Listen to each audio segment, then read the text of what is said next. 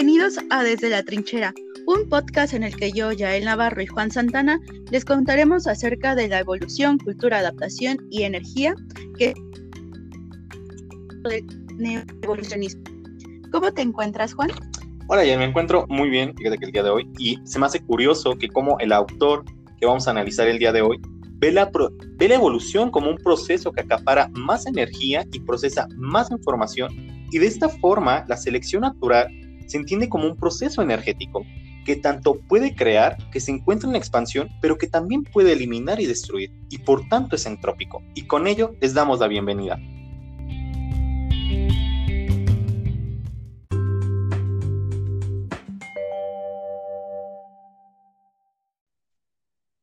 El doctor Leonardo Tirtania es un profesor investigador del Departamento de Antropología del Agua sus estudios se han centrado en, ecología humana, epistemología evolutiva, teoría de sistemas y complejidad.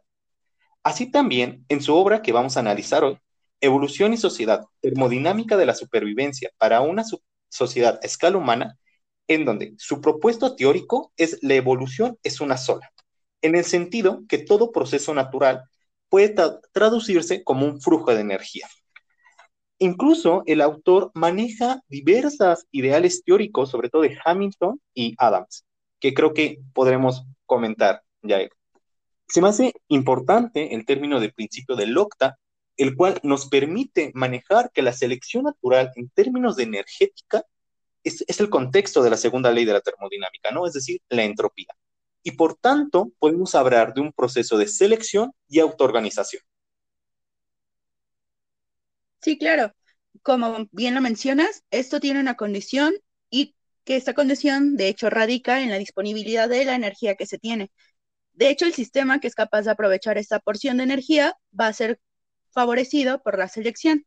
Exacto. De igual forma, de igual forma el teorema de mínima disipación de Prigogine viene a aclarar este asunto. Por lo mismo es que en vez de cumplirse la ley de entropía, de una manera directa e inmediata, produciendo un estado indiscriminado de caos. Antes de esto se origina un estado ordenado con un patrón específico de evolución. Es decir, que de esta forma los sistemas proliferan, llenan el espacio y compiten en los recursos, pero no antes viven en un estado estacionario en el cual en este mismo complejidad es necesario. Y esto me hace recordar demasiado lo que es el principio de Sotin, que es que el estado de mínima disipación de un sistema ocurre como parte de la coordinación de ese sistema con otros. Es decir, que la maximización del flujo y la minimización de entropía se presentan simultáneamente dado los condicionamientos de la frontera del sistema. Exacto. Es por eso que los sistemas sociales tienen más posibilidades de ampliar su consumo energético y por ende más capacidad de evadir las limitaciones locales y temporales del ecosistema en el que se encuentran operando. Yo creo que aquí es necesario que para entender al autor, el autor justo lo está viendo como un sistema dinámico, es decir, los sistemas están sometidos a la dinámica de la complejidad. Entonces, el principio de Locta como el principio de mínima disipación comprenden una fase inicial de rápida expansión seguida de un periodo más o menos largo de estabilidad relativa y algún episodio final. En este contexto, el estado estacionario solo se puede utilizar en relación con la hipótesis del equilibrio local, en especial en relación con la naturaleza del cambio social. Efectivamente, incluso el autor menciona cómo las sociedades, a partir de los nacimientos y de las muertes, pasan por este desequilibrio que es certeramente momentáneo, bajo el que están en esos momentos y en esas condiciones para después pasar y reintegrarse a un sistema de equilibrio para, volver, para poder volver al ciclo que tenían. Y aquí es súper importante que el estado estacionario debemos entender lo que es propio de una fase de la evolución, pero debido a la fluctuación constante de todo proceso energético, está sujeto a perturbaciones, justo lo que nos comentas acerca de las muertes, ¿no? Efectivamente. Es por eso que, como hemos visto en anteriores textos y en nuestras clases, que la sociedad se va adaptando al medio que está redefiniendo su estructura. Por ello se redefinen sus fronteras con mayor, mayor facilidad y se explotan las ventajas a un corto plazo. Ahorita traemos el ejemplo de los homínidos que en esta medida adaptativa de utilizar herramientas para adaptarse al medio, hubo mayor implicación de flujos de energía.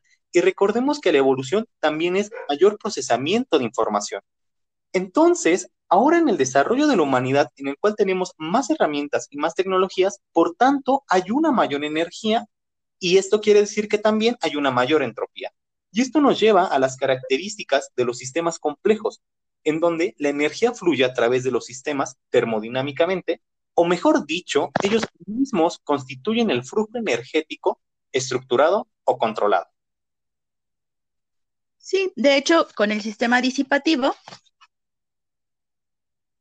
es aquel en el que se refiere de un constante insumo de energía e información para poder perpetuarse. De hecho, otro de los ejemplos que retoma el autor es precisamente desde lo biológico y desde lo social, a partir de lo biológico presenta estas limitaciones para la energía, contrario a lo social, que lo puede manejar, puede tener un flujo de escape para poder seguir almacenando mayor cantidad de energía y poder seguir funcionando de una manera constante.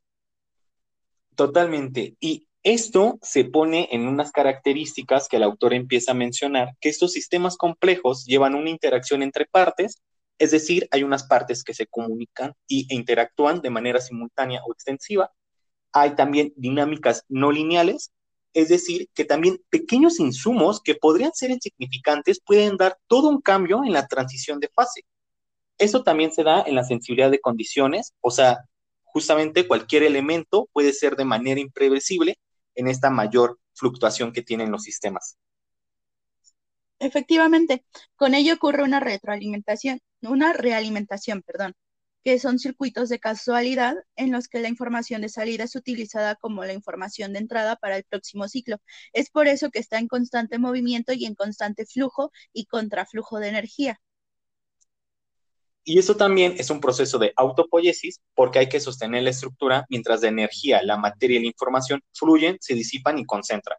Y esto totalmente nos lleva a que hay también una dinámica de fronteras en donde aquí suceden los lugares de intercambio energético. Es decir, nuevamente están conectados en todo momento. Efectivamente. De hecho, toda esta teoría que empieza a desarrollar me recuerda a las presas que tienen precisamente un flujo de energía. Al momento en el que se estancan, tienen que recurrir a otro sistema para poder depositar esa energía y poder seguir fluyendo y teniendo las mismas capacidades de almacenamiento. Exacto. Fíjate que es impresionante el analizarlo así a través de sistemas, porque lo que estaba viendo hace poco en un artículo de BBC es que una presa de China de tanto almacenamiento que tiene de agua puede cambiar incluso la formación de la Tierra vista desde el universo y también la rotación del planeta, reduciéndola en 0.006 segundos. Creo que es impresionante en cómo este sistema que nos presenta el autor, pues justo es manifestado a través de ciertas acciones que hemos hecho los humanos en una mayor implicación de entropía. Efectivamente, concuerdo completamente contigo.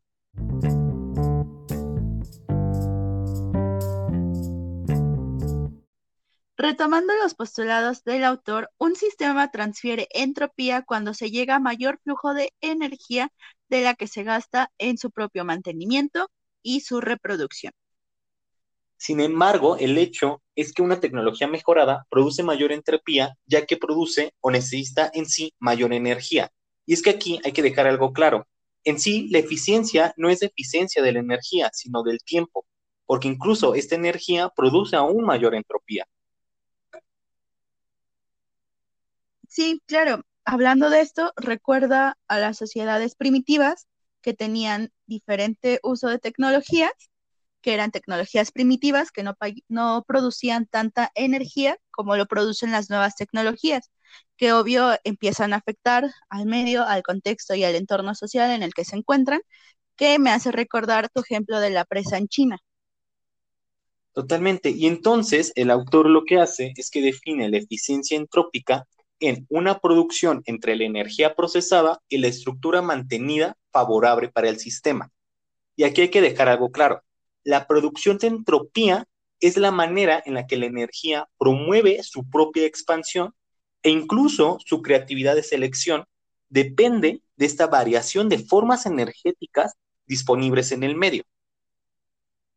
Sí, claro, es por eso que la eficiencia entrópica ubica el problema en un contexto amplio que es en este caso de la supervivencia, de la humanidad y de la biosfera misma. Es por eso que todas estas modificaciones que se empiezan a hacer al medio a partir de la tecnología empiezan a ser más agresivos por las nuevas tecnologías.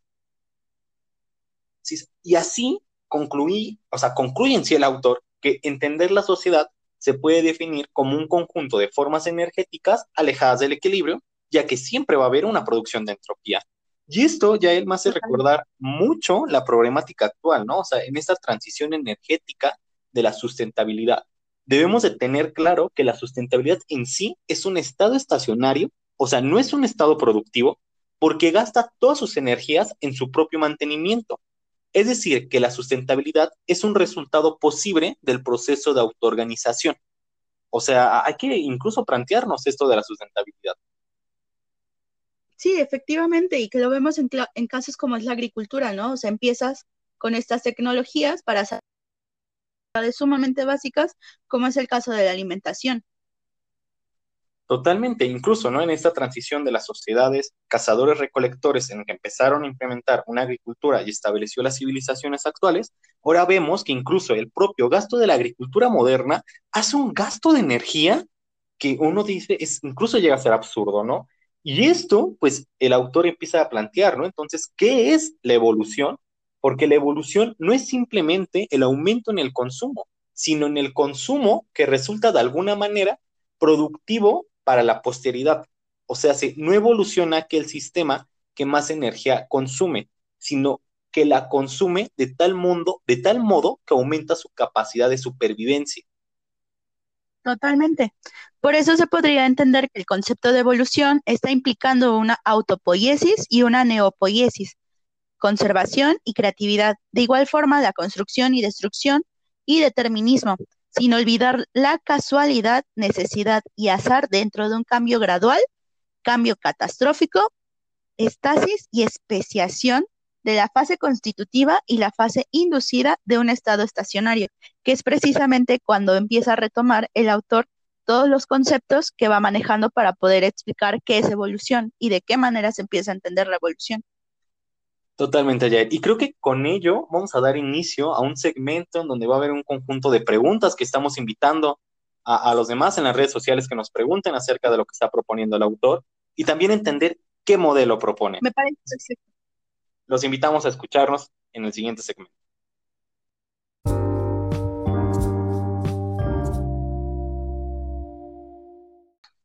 Después de este rápido comercial que, tuvimos, eh, algo que es muy importante del autor es que maneja dentro de su libro lo que es el modelo, ¿no?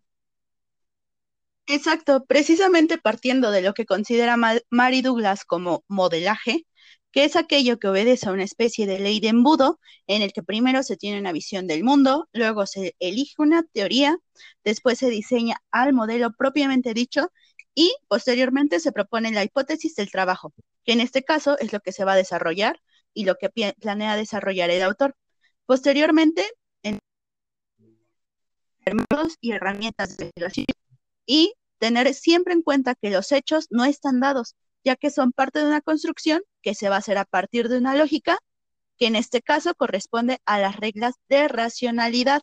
Es por eso que en este sistema de modelaje Mary Douglas considera muy importante siempre tener en cuenta que la construcción de los modelos siempre va a ser dado a partir de la sociedad, pero reflejando lo que ve el autor. Entonces, siempre hay que mantener eso en cuenta. El autor para este estudio erige precisamente la termodinámica de los procesos irreversibles como un punto de partida para poder desarrollar su teoría.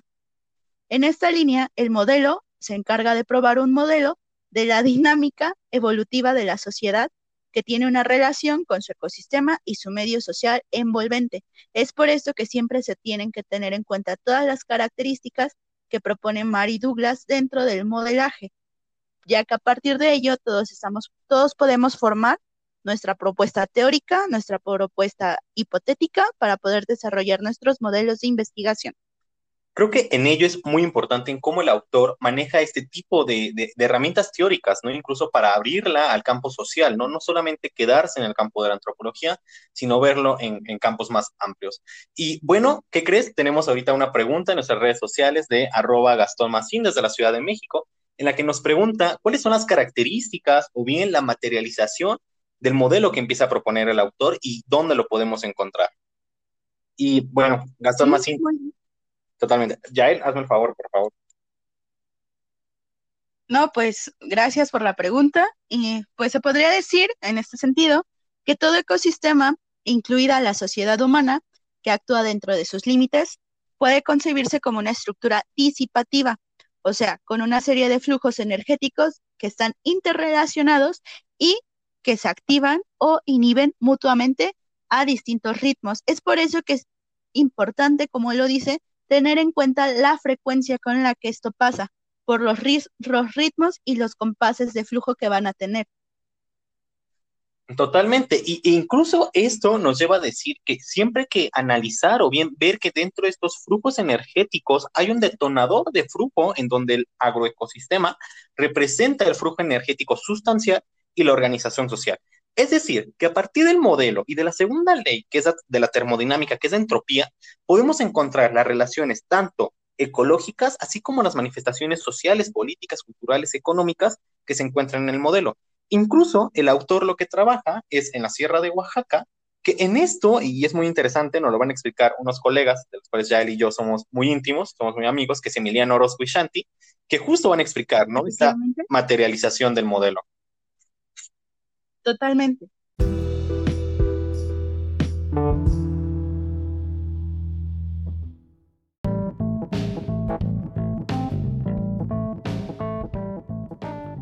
Y bueno, con esto creo que terminamos este segmento, que creo que incluso fue algo largo, pero es que, es que el autor es complejo, ¿no? Ya él es, complejo.